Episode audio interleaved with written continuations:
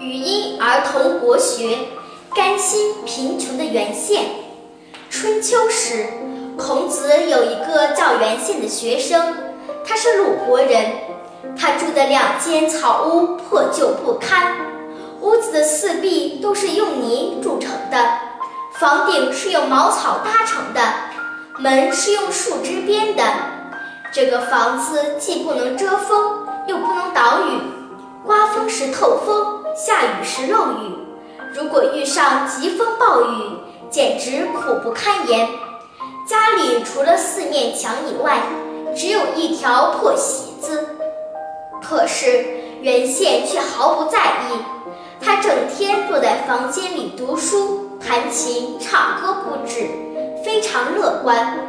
孔子还有一个叫子贡的学生，他在鲁国当宰相。有一次。子贡身穿锦衣，骑着大马去看望原宪。一路上，路面坑坑洼洼的，道路两旁长满了野草。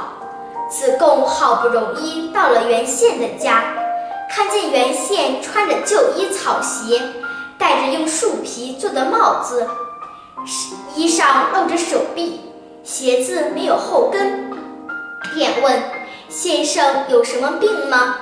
原宪回答说：“没钱是贫穷，学了不能实行的病。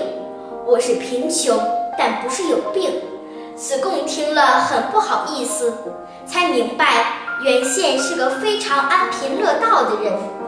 原宪虽然穷得家徒四壁，可是整天读书弹琴，怡然自得，轻松快乐。这是因为他生活得非常充实。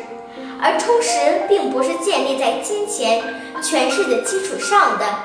一个人想要获得真正的快乐，就应该找到自己真心喜欢做的事情，并为之努力，不虚度一寸光阴。这才是人生最大的财富。